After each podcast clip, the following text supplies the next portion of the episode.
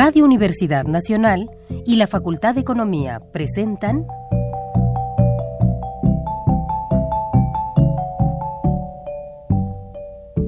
Los bienes terrenales.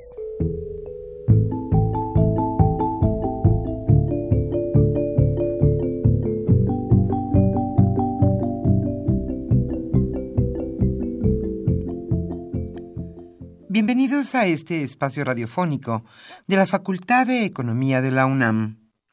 Como cada semana, estamos aquí con ustedes para reflexionar sobre un tema interesante relacionado con la economía, la política, la cultura y las cuestiones sociales. En nuestra mesa de análisis participan destacados especialistas, quienes nos acompañan hoy en este estudio y como siempre, le invitamos a participar en este programa a través de sus llamadas telefónicas. Para nosotros es un gusto saber que usted desde su casa, desde su oficina o en el lugar donde se encuentre, se interesa en el tema que tratamos.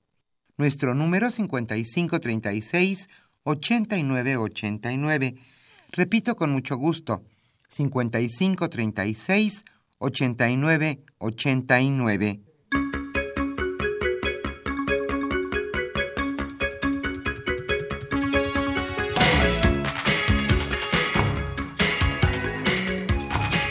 Estamos nuevamente con ustedes en este viernes de puente, en este viernes frío y en este viernes en el que con muchísimo gusto, como decíamos, Regresamos en este su programa Los bienes terrenales.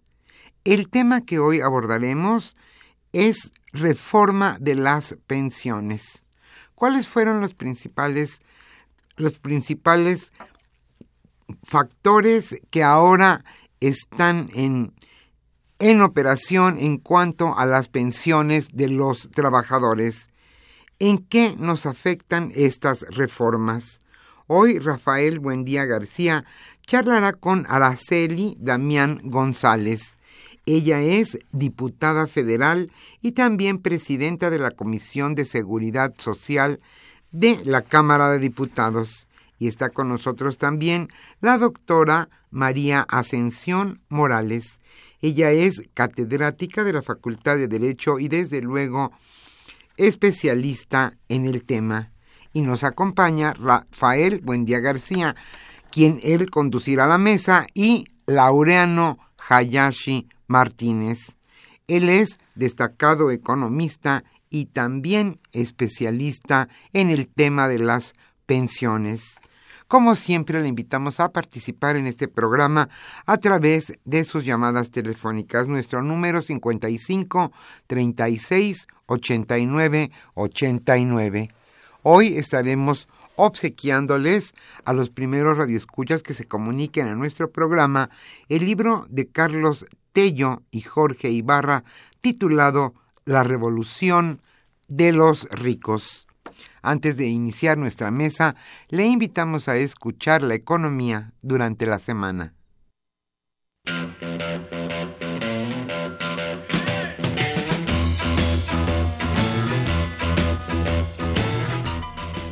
La economía durante la semana.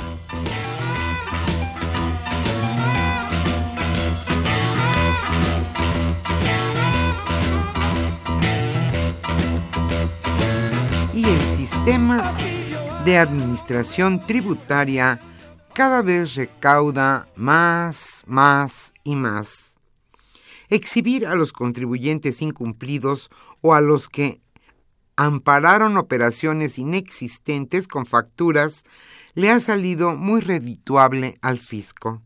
Según datos proporcionados por el Servicio de Administración Tributaria, en dos años de operación de las llamadas listas negras de contribuyentes, la autoridad ha obtenido, escuchó usted bien, 34.243 millones de pesos.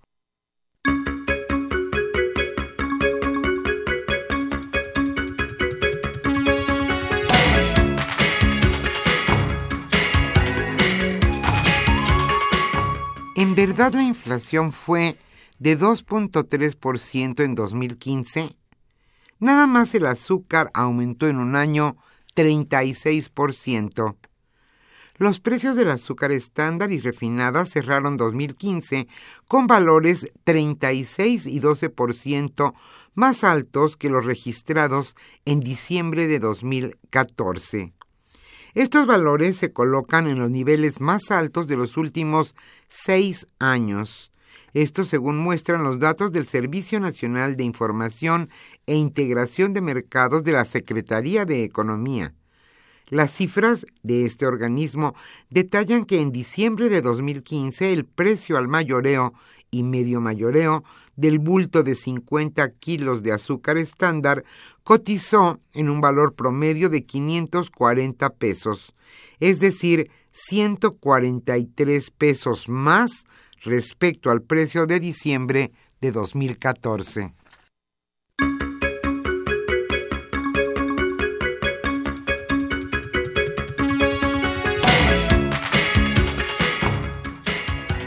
La economía creció 2.5% en el cuarto trimestre de 2015.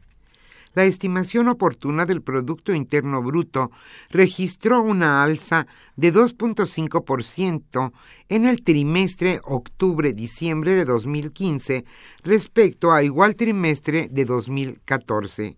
Esto lo informó el Instituto Nacional de Estadística y Geografía por grandes actividades económicas y en términos anualizados, el Producto Interno Bruto de las actividades primarias avanzó 3.1%, el de las secundarias 0.6% y el de las terciarias lo hizo en 3.5%.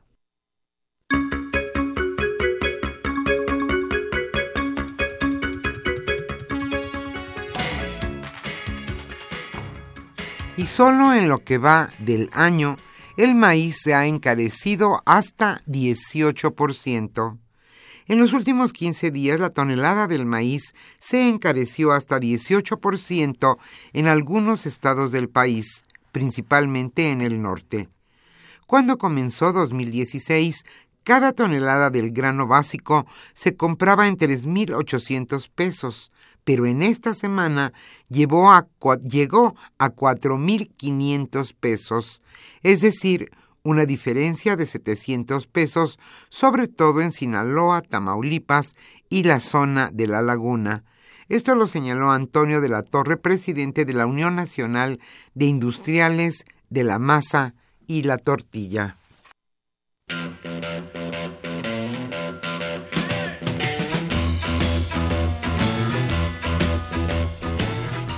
El tema de hoy...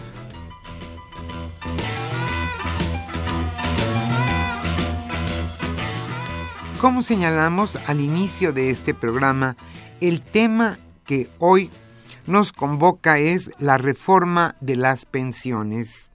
Rafael Buendía García charlará hoy con Araceli Damián González. Ella, como decíamos, es diputada federal y presidenta de la Comisión de Seguridad Social y está con nosotros también la doctora María Ascensión Morales. Ella es catedrática de la Facultad de Derecho. Y también nos acompaña Laureano Hayashi Martínez. Él es catedrático de nuestra facultad, la Facultad de Economía de la UNAM. Todos son, sin duda, especialistas en este tema, las pensiones. ¿Cuáles fueron los principales puntos en la reforma de las pensiones y en qué afectan a los trabajadores. Hoy ese es nuestro tema, la reforma de las pensiones. Y el libro que estaremos obsequiando a los primeros radioescuchas que se comuniquen a los bienes terrenales es La Revolución de los Ricos, escrito por Carlos Tello y Jorge Ibarra.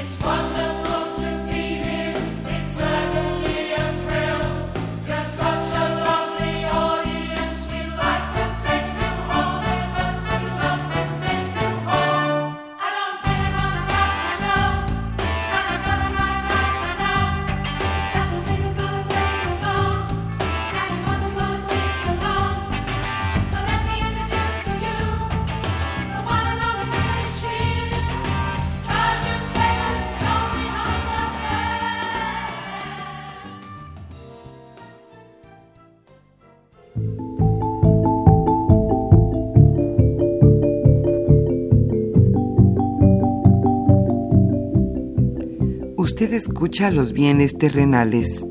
Nos interesa conocer su opinión. Le invitamos a comunicarse a este programa al teléfono 5536 89 89. Repetimos con mucho gusto, 5536 89 89.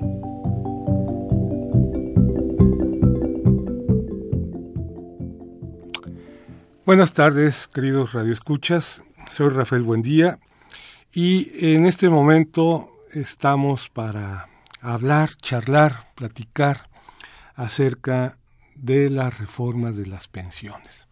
Como en la introducción con nuestra productora, tenemos aquí en la mesa a dos doctoras, la doctora Araceli Damián González, que es diputada federal, y preside la Comisión de Seguridad Social en la actual legislatura.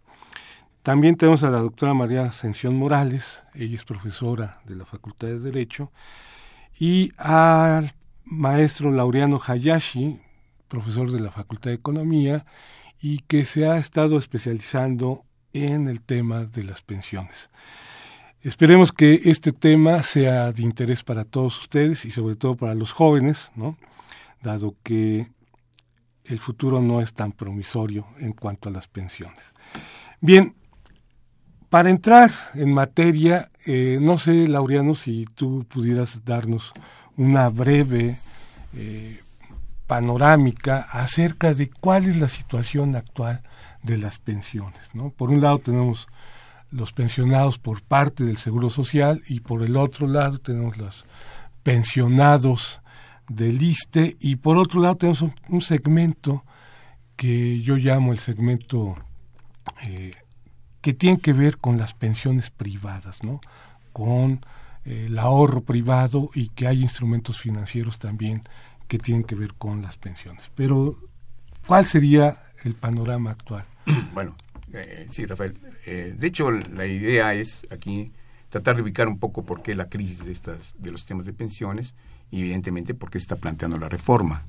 En particular tenemos nosotros que en 1992 el gobierno de Carlos Salinas de Gortari implanta lo que se llama el sistema de ahorro para el retiro, SAR, eh, que después se quedó como SAR 92, y en 1997 se da ya una formalidad institucional a este proceso de, reforma, que en principio se había planteado que iba a ser la solución a los problemas de las pensiones en el futuro.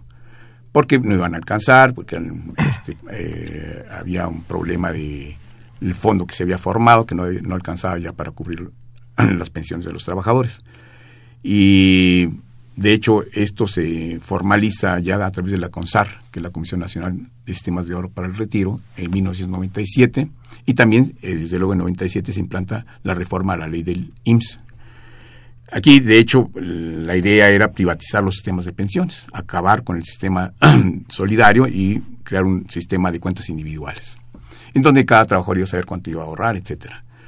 Eh, desde luego, pues eh, se plantea aquí que de una forma directa, pues no podían obligar a todos los trabajadores, tenían que optar los trabajadores si se iban por uno u otro sistema. Eh, en el caso del LISTE, en el 2007, también llega la reforma y también se le da opción a los trabajadores para que decidan esto. Pero en esta reforma sí se plantea que los nuevos trabajadores que ingresen a, cotizar eh, como asegurados al, Seguro Social o los que entren al ISTE, sí se, directamente serán incorporados a los sistemas de cuentas individuales.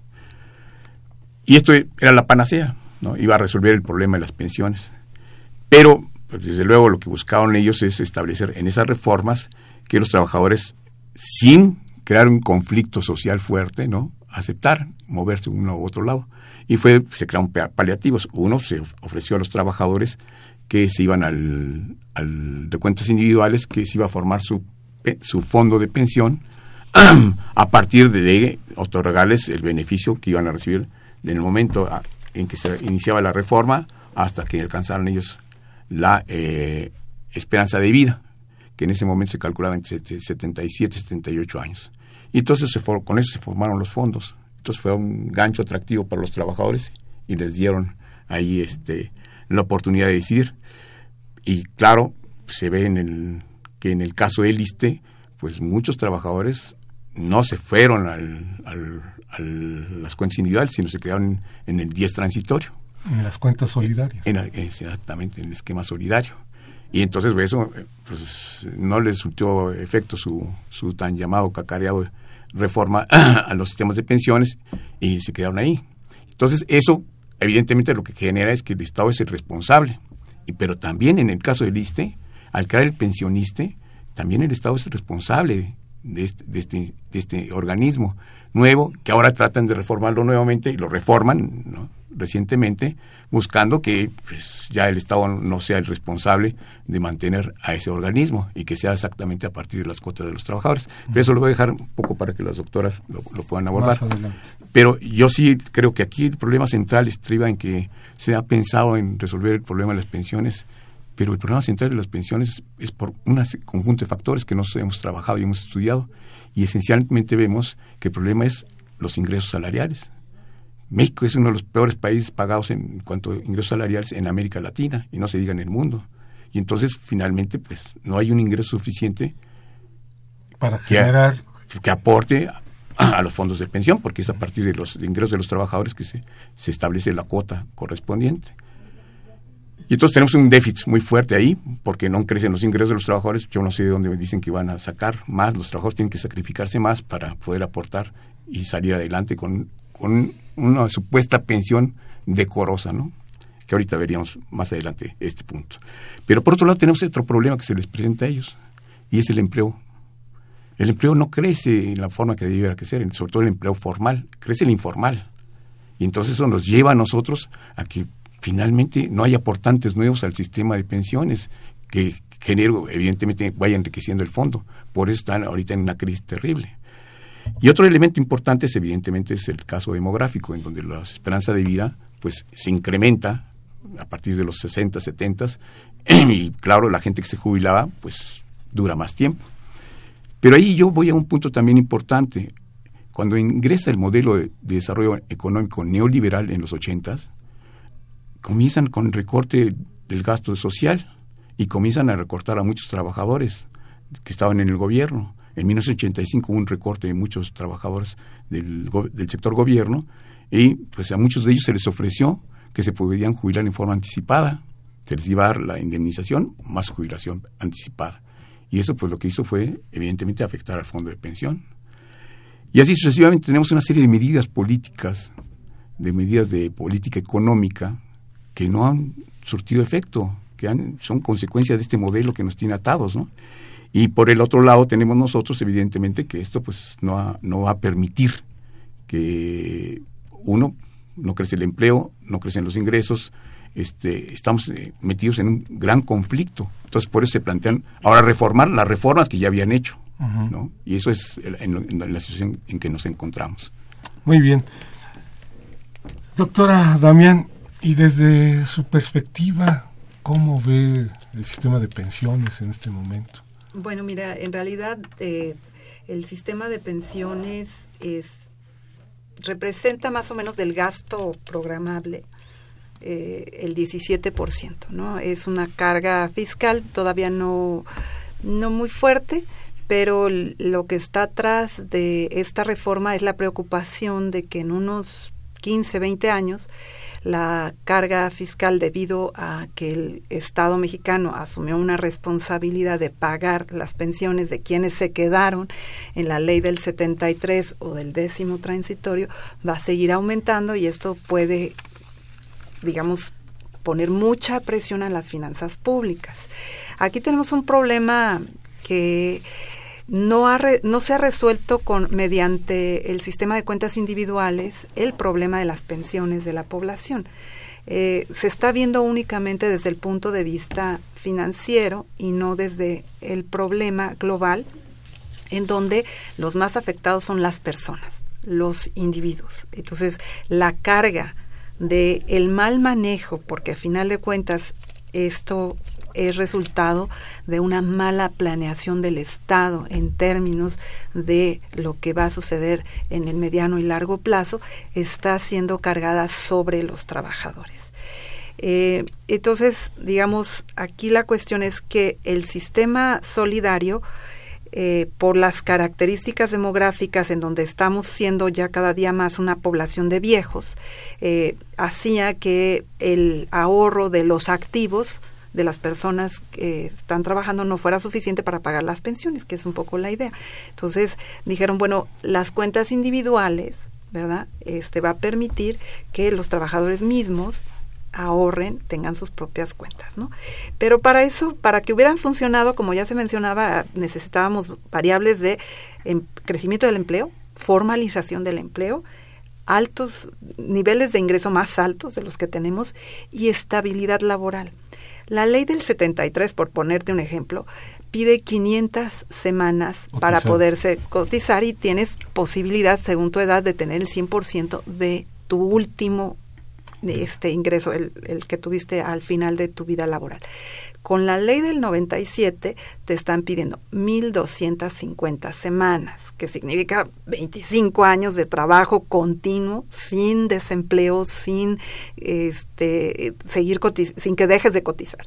Y además, pues también depende de la edad, no alcanzas el 100% el estudio que acaba de salir de la OCDE, todo, ahorita está muy fuerte la presión, el Partido Verde Ecologista ya anunció que va a ser una, en este periodo de sesiones, la propuesta para detener los beneficios que se van acumulando para quienes hayan optado u opten por el la ley del 73 y para los que están en el décimo transitorio, que es lo que recomendó la OCDE en un estudio que acaba de salir. Entonces estamos ahorita en los próximos meses, seguramente el próximo mes se presentará la reforma que busca que ya no acumulemos derechos sobre estos sistemas de reparto y que digamos un trabajador si ya tiene 20 años cotizados y le faltan 15 para jubilarse, a partir del momento que se aprueba la ley, deje de acumular, por ejemplo, del décimo transitorio y los siguientes 15 años lo haga a través de cuentas individuales. Entonces, es un sistema que le llaman pro rata, que ah, bueno, favorece no sé a quién, pero es de prorrateo, que es una parte, es todavía con el sistema anterior y otra parte con cuentas individuales. Con cuentas individuales estamos teniendo las personas que iniciaron con cuentas individuales una perspectiva de que únicamente van a tener una tasa de reemplazo, es decir, su salario de solo el 26%, es decir, alrededor de una cuarta parte. Entonces, una persona con 10 mil pesos, su esperanza de ahorro realmente es un salario mínimo. Es un salario mínimo, así es. Doctora María Ascensión, ¿y usted cómo la ve? ¿Qué opino? Pues en primer lugar que esta propuesta de la, de la OCDE va en contra de la tendencia de lo que le hacía llamado las re reformas. ¿Por qué? Porque en Chile, con el primer periodo del mandato de la presidenta Bachelet, se hizo el estudio al sistema de pensiones del cual nosotros, bueno, nosotros, los, nuestros, este, los que decidieron esto, copiaron. Y se hace el estudio en el 2006 y se detecta efectivamente que los chilenos no iban a llegar ni siquiera a la mínima y ya tenían más de 25 años cotizando. Entonces, iba a ser un problema muy grave. La, la presidenta conformó un grupo muy plural donde participaron eh, promotores del sistema y críticos del sistema. Fue interesante. Y entonces en el 2008 se reforma, se hace la re-reforma. Cosas que interesantes, se incorporó un, un pilar solidario que no lo tenía. ¿Por qué? Porque no se iba a alcanzar. Pero aquellos aún que siguieran cotizando, resulta que cuando mucho iban a sacar la mínima. Entonces, si se introduce un pilar solidario, iban a tener una pensión, no para todos, para un el 60% de la población más pobre, pero iban a tener pensión. Entonces, si yo ahorro y todo me voy a agarrar una mínima, podrían em-, empatarse. Entonces, lo que hicieron fue hacer un, un esquema de tal manera que no se inhibiera el ahorro, pero que sí, los que sí estaban ahorrando no alcanzaran, no se emparejaran con los del ahorro solidario. Y les dieron estímulos a las mujeres, les dieron estímulos a los hombres. Entonces, hay una reforma que si bien no em, desapareció el sistema de capitalización, sí introdujeron conceptos solidarios y algo más importante, el Estado vuelve a retomar su rol eh, de actor principal cosa que con la reforma en la época de, de, Pinochet, lo que dijo el Estado, yo no me interesa, esto entra en la economía de mercado. Con Bachelet, el Estado, desgraciadamente, circunstancias, no sé por qué no se quitó o porque no se modificó en otros, en otros términos, pero no, no fue malo. ¿Por qué digo que va en contra de la tendencia? tendencia? Porque eso lo hace Chile y de ahí lo copiamos. Después viene la reforma argentina, que regresan, estatizan el sistema. Luego viene la reforma boliviana, que había sido también una copia fiel del chileno. Y también reforman y hacen una, una igual estatiza. ¿Qué esperaríamos en un estudio? Diríamos, bueno, en todos los demás países la tendencia va a ser que todos vamos a entrar a las re reformas, pero en el sentido de viabilidad social y financiera. ¿Por qué? Porque el mismo Banco Mundial alertó pues que vea, no en estos temios, pero en su estudio en 2004-2005, como que dijo, parece ser que la tendencia fue nada más el aspecto de viabilidad financiera y resulta que América Latina se la jugó así, los países que lo siguieron, y entonces vamos a tener una fábrica de viejitos y pobres. Entonces, ¿qué es lo que hace el Banco Mundial? Modifica su esquema, su postura, ya no es tan radical, e inclusive saca un documento, dice, esto fue comentado, discutido y consensado con la Asociación Internacional de la Seguridad Social, con la OIT, y entonces sugiere cinco pilares. Y en el primer pilar que le llama cero es el ahorro solidario. Va a haber gente que nunca va a alcanzar pensión porque no trabaja o porque sale y entra en la fuerza de trabajo. Entonces hay que tener lo que se conoce como pensión no contributiva. ¿No va a haber? Bueno, pues entonces el pilar cero. Pilar uno, los que sí pueden cotizar. ¿Y qué dice? Ya no dice el sistema de capitalización individual. Dice, puede ser el de reparto, perfeccionado. Puede ser el de cuentas, eh, cuentas nacionales, que es un sistema muy interesante. O puede ser cualquier otro. Pero tiene que haber un sistema donde sí la población que ahorra, que sea que cotiza, tenga acceso a una... ¿Y a qué lugar pasa? El tercero pasa al de capitalización individual. Y luego viene un cuarto de ahorro voluntario y un quinto por otras redes. Entonces, ¿qué es lo que vemos? Que México sigue en el esquema donde toda la responsabilidad es para el trabajador. ¿En qué nos, eh, eh, ¿Cómo se reformó la ley del Seguro Social y la ley LISTE? Únicamente cuenta individual y responsabilidad total para el trabajador. ¿Sí? Cosa que entonces la preocupación de las reformas de los 90 fue la viabilidad financiera. La preocupación de los 2000, del siglo XXI, es de las organizaciones, OIT, Banco Mundial y las demás, creo que también hay que ver la viabilidad social. Y entonces ahora se está pensando, por eso anda de moda este, las pensiones no contributivas, la pensión universal, porque no va a haber, no va a haber posibilidad. Entonces, habría que buscar ese binomio viabilidad social y financiera. Pero, ¿qué está haciendo México con esto que quiere acatar de la OCDE?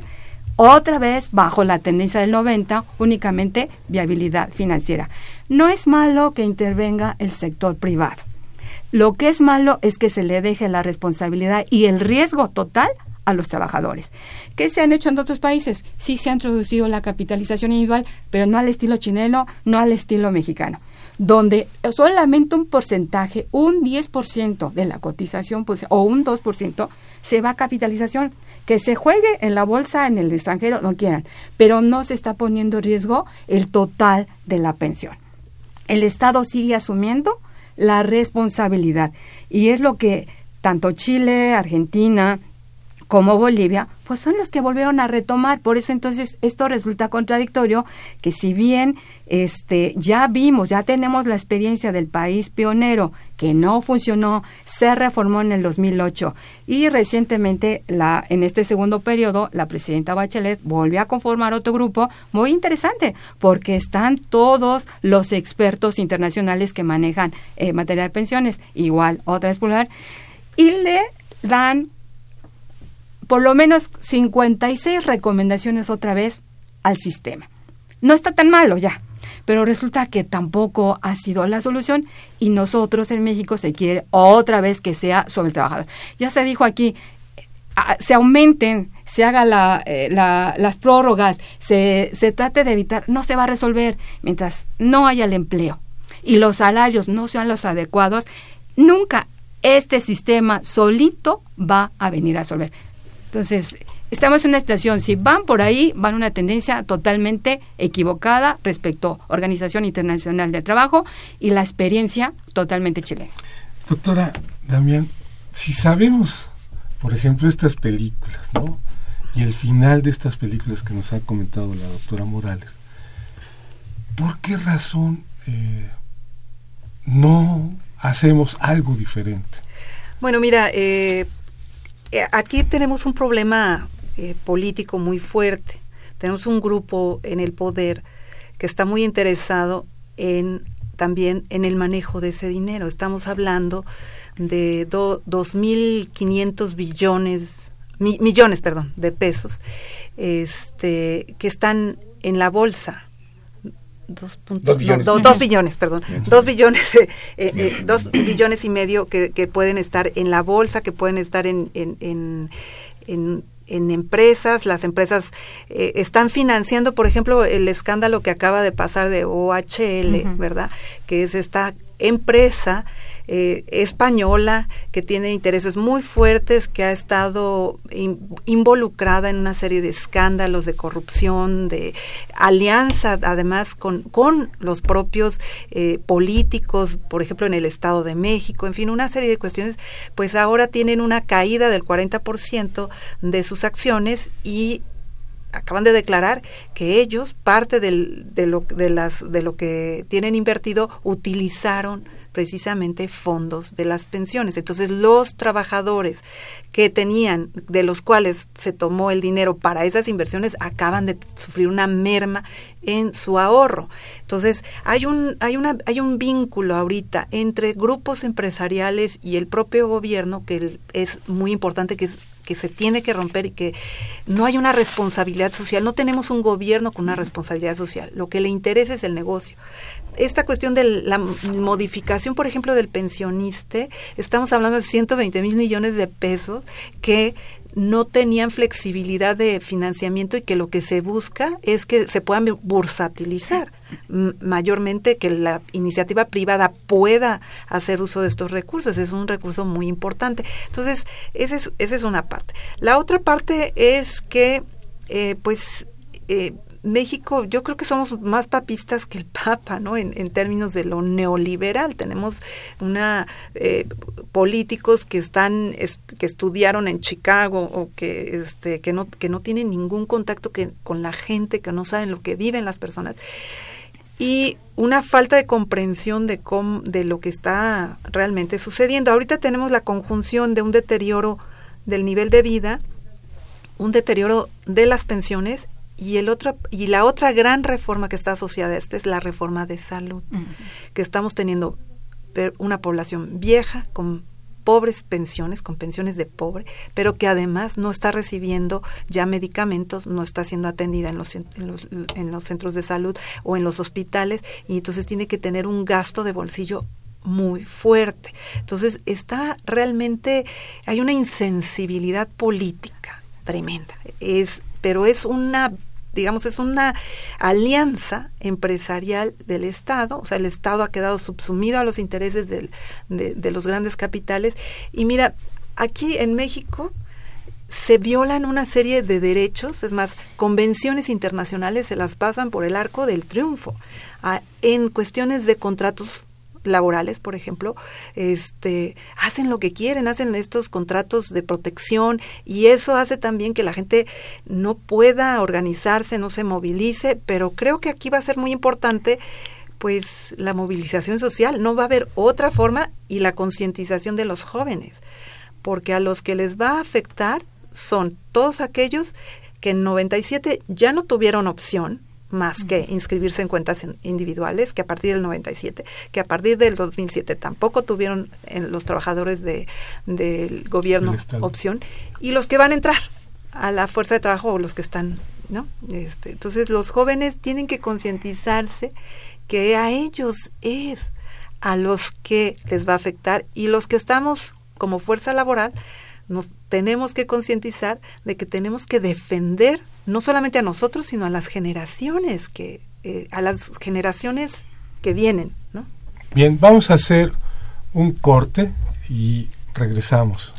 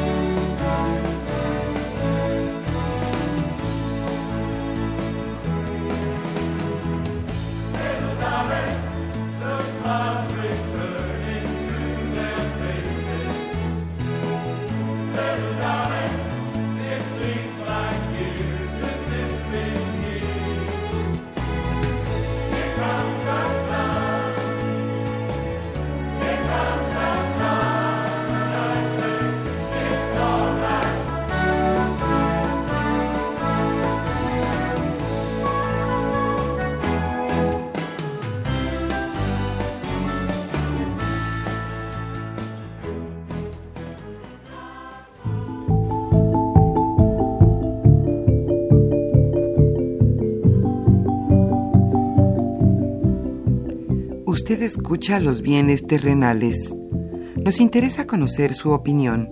Le invitamos a comunicarse a este programa al teléfono 5536 89 89. Repetimos con mucho gusto, 5536 89 89.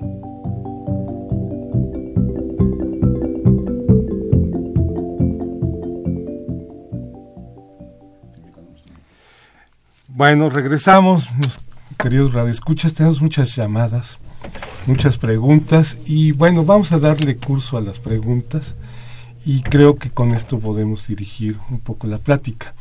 Alfonso Castañeda eh, es una pregunta muy concreta, dice, dejé de trabajar en 1992 y no he realizado ningún retiro.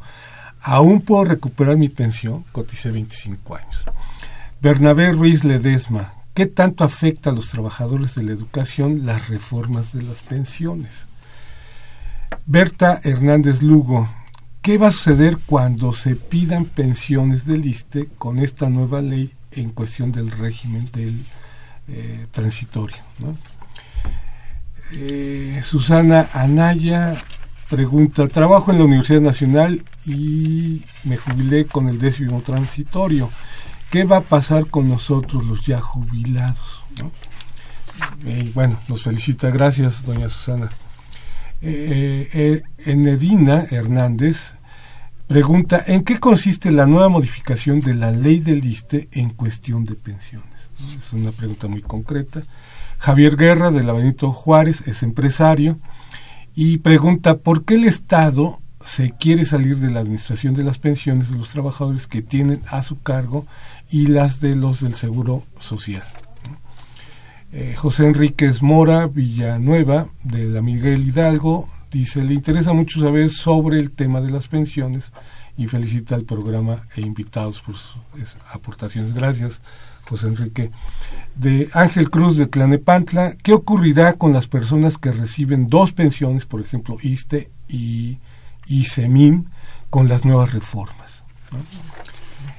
Sergio Delgado, se pueden recuperar los las deudas de pensión de algún familiar fallecido, ¿cuál sería el procedimiento?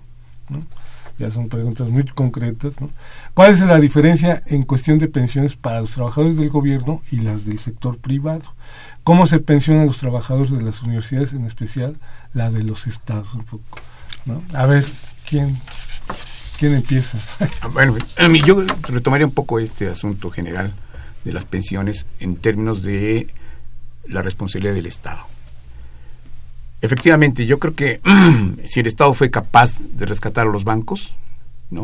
que estaban, entonces tiene la capacidad social y moral de rescatar los sistemas de pensiones y su obligación. ¿Por qué? También porque mientras que el Seguro Social nació y el ISTE nació, no había pensionados, pero sí fueron haciendo sus aportaciones los trabajadores. Se formó un fondo de pensiones que se utilizó, se invirtió en hospitales, en clínicas, en unidades habitacionales, en centros recreativos, en teatros, cines, en fin, lo utilizaban para eso. Entonces, los trabajadores tienen el derecho que se les regrese esos fondos. Y si no los pueden regresar, entonces somos propietarios de esos hospitales, de toda esa infraestructura, ¿no? Finalmente. Digo, entonces, si hay obligación del Estado, hay obligación de los gobiernos priistas que fueron los que utilizaron esos fondos. Entonces, yo creo que es necesario que eso que nos quede claro a todos los mexicanos. Hay una responsabilidad del Estado de responder a esta situación. Que la calcularon mal es problema de ellos. No, han incrementado los salarios, no hay eh, empleo, es responsabilidad de los gobernantes que han aplicado una política económica fallida el mundo está sumido en esa crisis actualmente. Entonces yo creo que es, es un trabajo que tenemos que entender nosotros, que tiene que ser de todos los mexicanos, reclamar nuestros derechos, porque están utilizando nuestros fondos. Actualmente lo están invirtiendo donde ellos quieren. Bueno, entonces tienen esa responsabilidad de ellos. Bueno, mira, yo quisiera aclarar que si bien la va a presentar el verde, en realidad es el partido satélite del PRI está el PRI no eh, trata de aparentar que no es él este el partido que está promoviendo eso pero en realidad pues en la cámara el, verde ecologista es simple y sencillamente como eh, este lo utilizan para sí para mandar ahí hacer este tipo de propuestas. Es eh, es muy importante que, que tengamos claro que la, las pensiones representan, ¿verdad?, una parte de la riqueza y es una lucha entre los trabajadores y los dueños del dinero para ver quién se queda con qué parte de esa riqueza social que hay. Entonces, ellos tienen todo el poder en términos de instituciones, en términos de la policía, en términos de muchas cosas, pero la gente, la gente es la dueña de ese dinero. Entonces, y además, no solamente es, las personas son las que están creando esa riqueza. Y que entonces la idea de las pensiones es que al final de la vida de las personas tengan un ingreso modesto pero decente. No es que tengamos pensiones altísimas, es que hay una idea de dignidad que el gobierno no ha asumido en términos de la responsabilidad que tiene con sus trabajadores. Ahora, en términos prácticos, ¿verdad? Eh, estos cambios a lo que nos van a llevar es a que la gente viva más años, con mayor dolor, con mayor enfermedad, con mayores carencias. Y es a lo que nos estamos enfrentando. Entonces, a veces nos preocupamos mucho de qué me va a pasar a mí, ¿verdad? Pero en realidad yo creo que tenemos que pensar qué nos va a pasar a todos. Es una cuestión de solidaridad entre todos. Las diferencias entre el IMSS y el ISTE, en realidad las pensiones del IMSS son tienden a ser más bajas en, en, monto, porque los salarios en promedio son más bajos, por un lado, la inestabilidad es mayor, por otro, en los trabajadores de, del estatales tienden a ser mayores los salarios y también tienden a tener mayor estabilidad. Y la otra cuestión es que eh, las exigencias para la jubilación también varían un poco, aunque están tratando ya también de homogeneizar. Y también tienen ahí en puerta esta idea que hablaba Asunción sobre estas pensiones universales, que también lo están tratando de vender como la solución pero lo que están haciendo es vender esta solución, pensiones universales para pobres, no para vivir bien. Bueno, ahorita estamos hablando de los trabajadores del gobierno o del sector privado que tienen empleos formales, ¿no? que tienen una relación laboral. Y conforme a la encuesta de ocupación del INEGI nos dice que todas aquellas personas que están ocupadas y generan un ingreso, solamente cuatro personas están formales y los otros seis generan ingresos pero no son formales. ¿Qué pasa ahí entonces? Es un, es un fenómeno interesante que también Chile trató de resolverlo y que bueno, también en México tiene aplicado. Cuando se hace la reforma del 2008 en Chile, se promueve que regularizar a los informales y se les da un esquema que nos va a ser familiar ahorita en México, donde les dicen, mira, a efecto de que te regularices, vas a tener derecho a las prestaciones de seguridad social y otras prestaciones y te vamos a dar un plazo de 10 años para que en 10 años te regularices. Entonces sí lograron a convencer a los informales de estar cotizando, pero justo antes de que se les venza el término, volvieron a salirse. Dejaron de cotizar porque empezaron a cotizar poquito a poquito y hasta dentro de 10 años ya iban a cotizar con el 100%.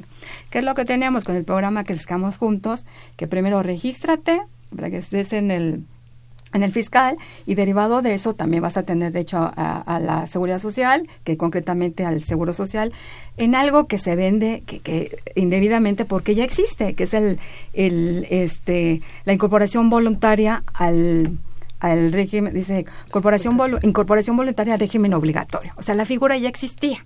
¿Cuál es la única ventaja? Lo mismo que en Chile, les dicen, bueno, si, si te inscribes, te regularizas, entonces ya hasta dentro de 10 años vas a pagar el 100%. ¿Qué va a pasar? Ya, ya vimos la película, ¿no? Ya la sabemos desde el 2008. Ahorita ya Chile ya supo. Entonces tenemos que buscar otros estímulos porque esos no, no, no funcionan. Entonces, ¿qué es, lo, ¿qué es lo que está pasando?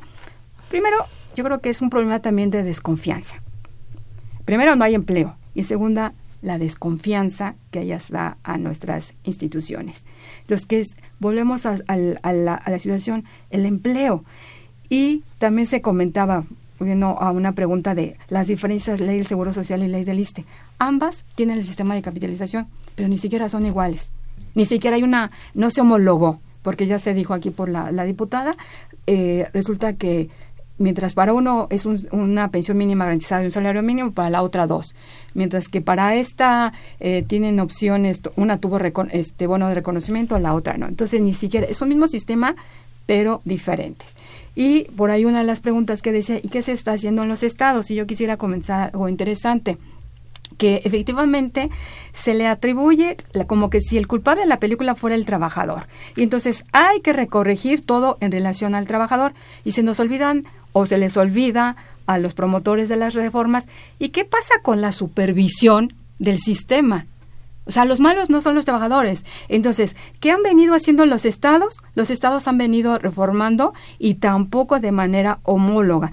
Entonces, en resumen, ¿qué tienen de común denominador? Que han incrementado edades, que han incrementado cotizaciones, que han introducido figuras de salarios referenciales, eh, salario eh, regulador, o sea, una serie de figuras que nunca las va a entender el trabajador y para efecto de la pensión tampoco la va a entender. Por ejemplo, una dice que si el eh, que si va a tener derecho a la pensión, si el factor del 80 más no sé qué da un, un, tipo de, años. Entonces tenemos, mientras unos han incrementado las la, todos los, los requisitos, otros le han complementado eso mismo con capitalización ahí no está tan malo porque lo han dejado de manera opcional, ¿sí? Y no está tan malo.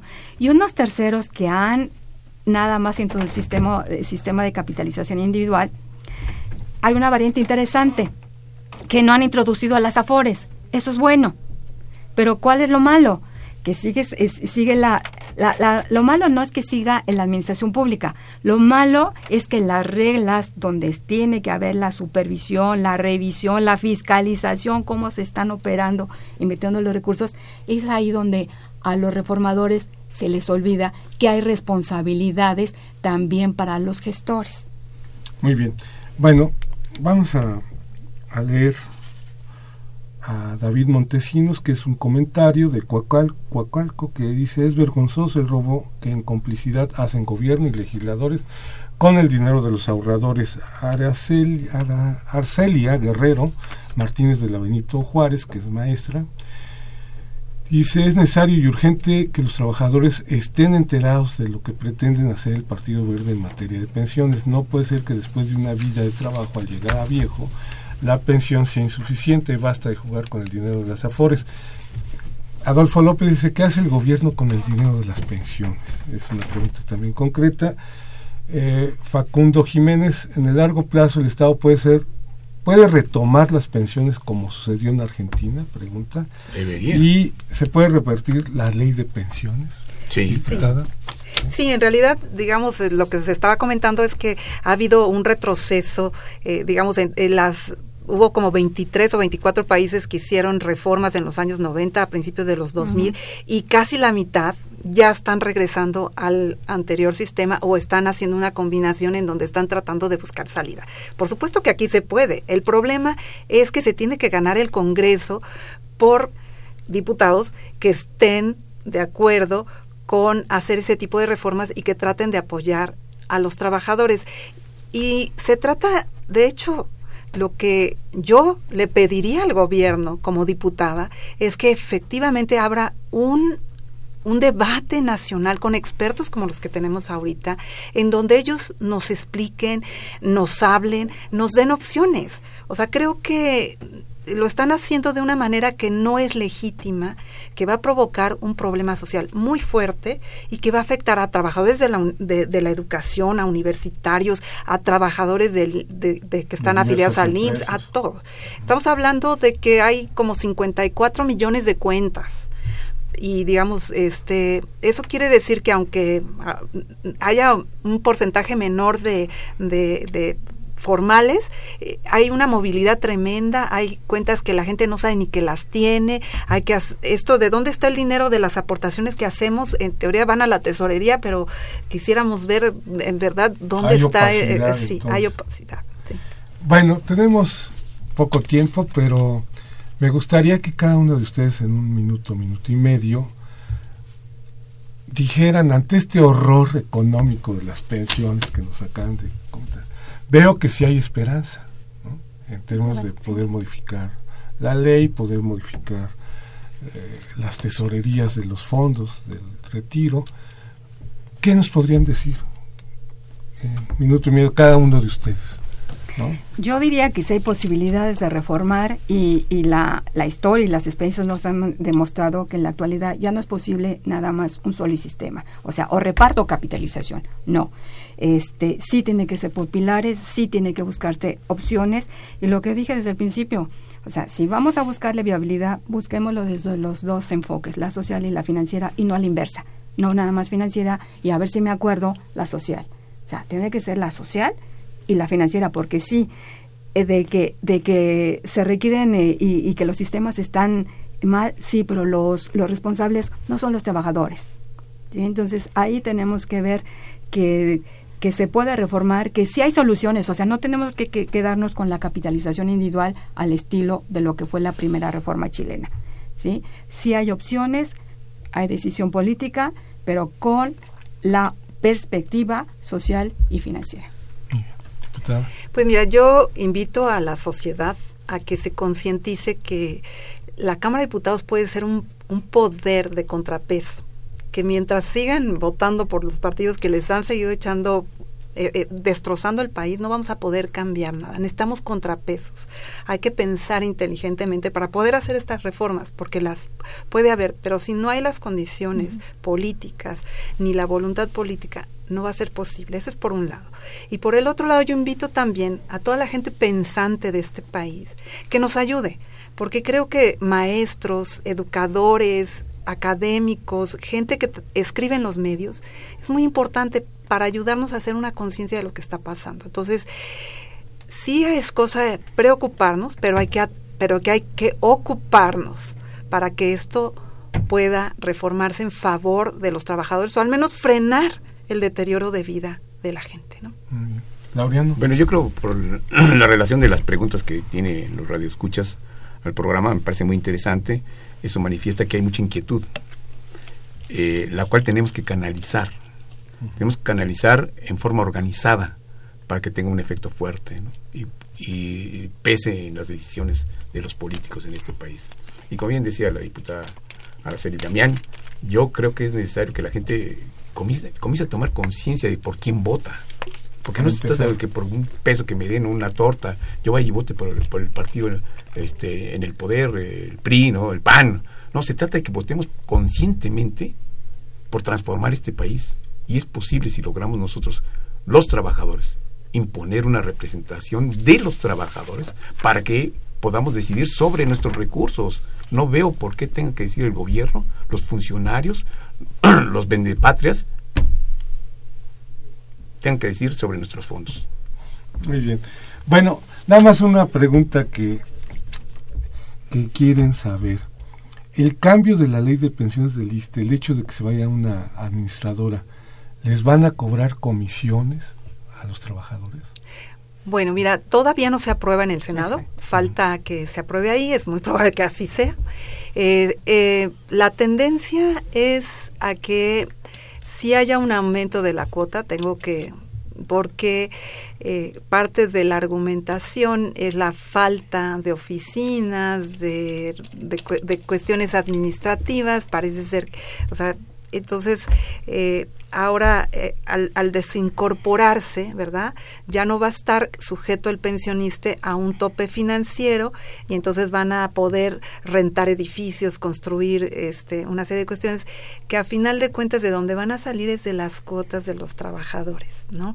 Entonces el pensionista no necesitaba ser desincorporado, necesitaba reestructurar su forma de operación, pero una vez más, no escuchan y todo lo hacen pues para que el capital privado pueda utilizar esos recursos. Y quedó, eso sería una posibilidad de otro programa, porque quedó muy mal la ley, en verdad. Ahora, ya nada más para terminar, estas eh, propuestas que el verde quiere poner, ¿va a ser en breve? Sí, este lo anunció el Verde como parte de su agenda política para el próximo periodo de sesiones que inicia el lunes, de hecho. Entonces ya en cualquier momento es del primero de febrero al 30 de abril. eh, el, el, periodo de sesiones, en ese lapso lo seguramente lo presentarán. Bueno, pues yo creo que entonces eh, platiquemos y tengamos un nuevo programa, ¿no? En especial del pensionista y por otro lado a ver qué pasa con el asunto de, de esta nueva propuesta de proyecto de la reforma de las pensiones. ¿no? Muy bien, queridos radioescuchas, eh, les agradecemos su atención y esperemos que el próximo viernes nos acompañen de nueva cuenta en este nuevo horario y felicidades por este año. Muchas gracias.